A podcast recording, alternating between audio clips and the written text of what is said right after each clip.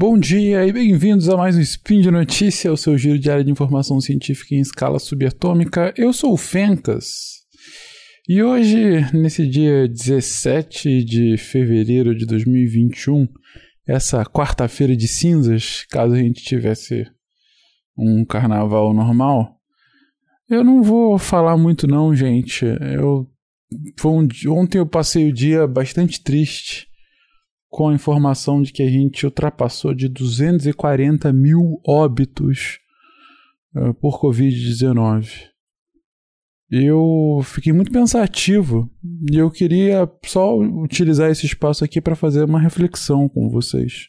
A gente passou de uma marca, de uma marca absurda, que um entre mil brasileiros morreram em menos de um ano por conta dessa doença. Diretamente, aqui eu não estou nem entrando no mérito de subnotificação, que sem dúvida acontece, e de morte indireta por conta de problemas associados por lotação de hospital uh, e outras causas uh, ante a pandemia. Eu estou falando de mortes diretas por Covid. Um em, em cada mil brasileiros morreu. Isso a despeito de mas pouco eficazes, porém presentes, proteções. A gente teve essa quarentena vai e vem, a gente está vendo bem ou mal uso de máscara, campanhas de conscientização, tudo meia boca assim, mas é um ano quase em cima disso. É um ano em que o Brasil está longe de estar tá normal. Pode ser que a gente esteja bem ineficaz e de fato está no combate à doença, mas está longe de estar tá normal. E apesar disso tudo, apesar até desses esforços mais recentes de vacinação, que ainda estão bastante embrionários, apesar disso tudo, um em cada mil brasileiros morreu por conta dessa doença em menos de um ano. 240 mil pessoas. Você, ouvinte, muito provavelmente conheceu alguém que ou conhecia alguém que faleceu. Você certamente conheceu alguém que foi infectado, você mesmo pode ter sido infectado, pode estar agora infectado com Covid. 240 mil pessoas. Não pode ser só um número, gente.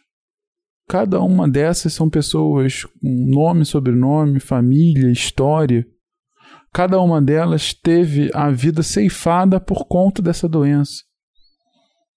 Por conta de N irresponsabilidades por parte de boa parte dos nossos governantes, principalmente do governo federal, mas também dos estaduais e municipais. E a gente não pode deixar passar. A gente não pode não lembrar. E mais do que isso, a gente não pode fechar o olho de que não é que chegou isso aqui e acabou. Foram 240 mil ontem. Mas na atual taxa, até o final de fevereiro, a gente vai chegar a 250 mil pessoas. Um quarto de milhão em menos de um ano. E o que a gente vai fazer, gente? O que a gente pode fazer? Muitas coisas, sem dúvida. Mas nesse áudio bem curto, eu não quis deixar de somente lamentar. Lamentar a quantidade de vidas, a quantidade de histórias, a quantidade de potencialidades perdidas por conta de uma doença e pela total total inoperância de como lidar com ela. A essas pessoas, a um ente querido de você ouvinte, a alguém que você conhecia, alguma pessoa próxima, alguma pessoa famosa, aos anônimos, às 240 mil pessoas e infelizmente, as próximas dezenas, do jeito que está, centenas de milhares que ainda podem perecer por conta dessa doença. eu deixo o meu total e inequívoco pesar e desejo imensamente, primeiro, de estar errado nessa projeção e que de fato a gente consiga observar alguma melhora, uma diminuição até o fim desse número de óbitos absurdo. Que a vacinação consiga acontecer de forma ampla e restrita o quanto antes. E que aos que ficam. Bom. Que a gente consiga superar o atual momento, esse momento tão ruim, tão merda que a gente tá agora.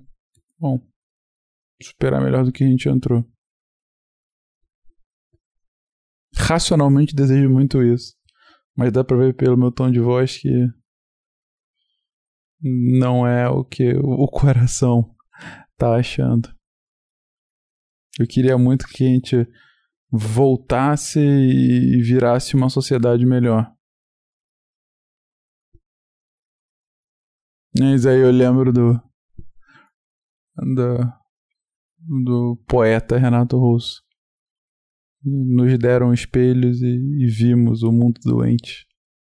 Bom, que eu esteja errado. Um beijo para você até amanhã.